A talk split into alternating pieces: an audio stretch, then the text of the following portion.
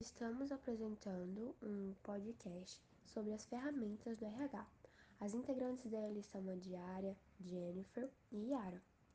Como muitos sabem, o RH é quem cuida dos direitos dos colaboradores de acordo com as leis trabalhistas, procurando melhorar o ambiente de trabalho, tornando assim mais harmônico, produtivo e tendo assim mais cooperação com os seus profissionais. Com o tempo, tudo vem se atualizando, se inovando e renovando as ideias. E claro que o RH não ficou para trás.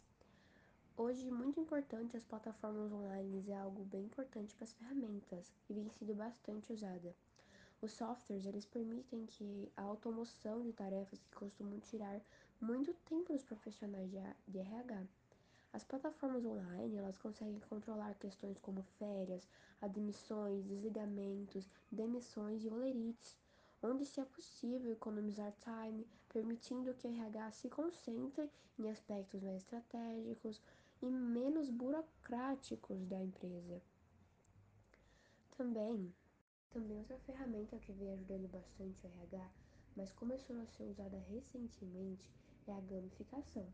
A principal ideia é a inserção de elementos e técnicas de games nos processos dos colaboradores, assim aumentando o engajamento nos processos do RH, permitindo atuação mais estratégicas entre os participantes, desenvolvendo assim um diferencial para o setor de, RH, de RH, permitindo que os participantes se entretam com os jogos, mas sabendo que tem metas para cumprirem e assim causando mais, cativando a a ideia e fazendo com que eles cumpram as metas desejadas.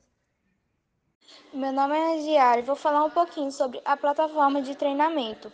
Ela consiste na training dos seus colaboradores, pois é essencial para garantir a motivation e o engajamento no trabalho. A plataforma de gestão de talentos no mercado atual existe diversas delas, que podem ser utilizadas na gestão de talentos da sua organização. Aqui é a Yara Kelly, do segundo ano BADM. Todas as participantes desse podcast são da mesma turma. É, enfim, eu sou a responsável por falar sobre o feedback e vou iniciar agora. O feedback é uma ferramenta very important for uma gestão de grupo eficiente, pois é impossível evoluir sem saber onde estamos errando e em que devemos melhorar. Tudo isso é claro de uma maneira responsável e cuidadosa, visando sempre a evolução da empresa e de seus colaboradores. O último tema é o mapeamento do perfil comportamental, que pode ser feito através de ferramentas online, como por exemplo o Finxas. Essas mesmas ferramentas auxiliam o RH na identificação das motivações, valores e capacidades dos profissionais selecionados, assim consequentemente reduzindo as taxas de turnover. É só isso. Eu espero que o senhor goste do podcast e a gente se dedicou bastante para isso, deu um pouco de trabalho. Enfim, avalie com carinho.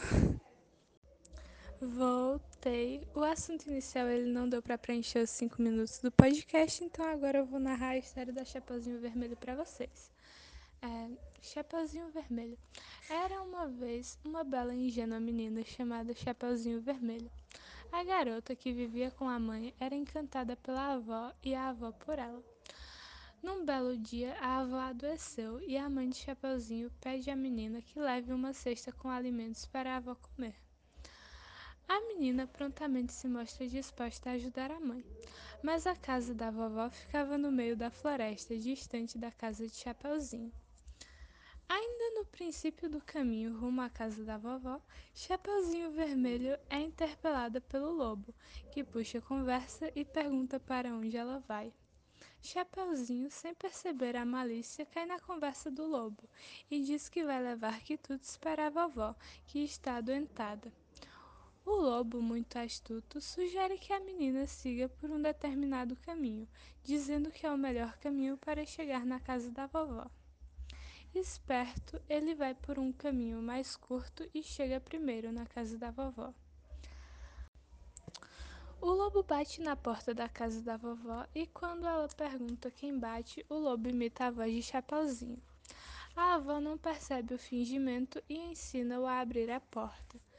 Assim que vê a senhora, o lobo a devora prontamente. Rapidamente ele coloca as roupas da vovó e se deita na cama para esperar a menina. Quando o Chapeuzinho bate na porta do lobo, responde como se quando o Chapeuzinho bate na porta, o lobo responde como se fosse a avó e a menina entra na casa. Mas ao chegar perto da cama da vovó, a menina estranha sua aparência e vai logo perguntando: Vovó, que orelhas grandes você tem? É para melhor te escutar. Vovó, que olhos grandes você tem? É para melhor te enxergar. Vovó, que mãos grandes você tem? É para melhor te agarrar. Vovó, que boca grande você tem? É para melhor te comer. O lobo finalmente devora a menina e se deita na cama para tirar um cochilo. Mas um caçador passa em frente à casa. A casa da vovó e acha muito estranho o barulho de ronco que vem de lá de dentro. Então ele resolve dar uma olhada. Ao entrar na casa, ele se depara com o lobo, com a barriga bem grande, deitado na cama. O caçador tem uma ideia para salvar quem estava dentro da sua barriga. Com uma faca, ele abre a barriga do lobo e tira Chapeuzinho e a vovó de lá de dentro. Depois de acordada, Chapeuzinho, a avó e o caçador colocaram algumas pedras grandes na barriga do lobo. Quando ele acordou, mal conseguia andar. Assim, o lobo nunca mais conseguiria devorar ninguém.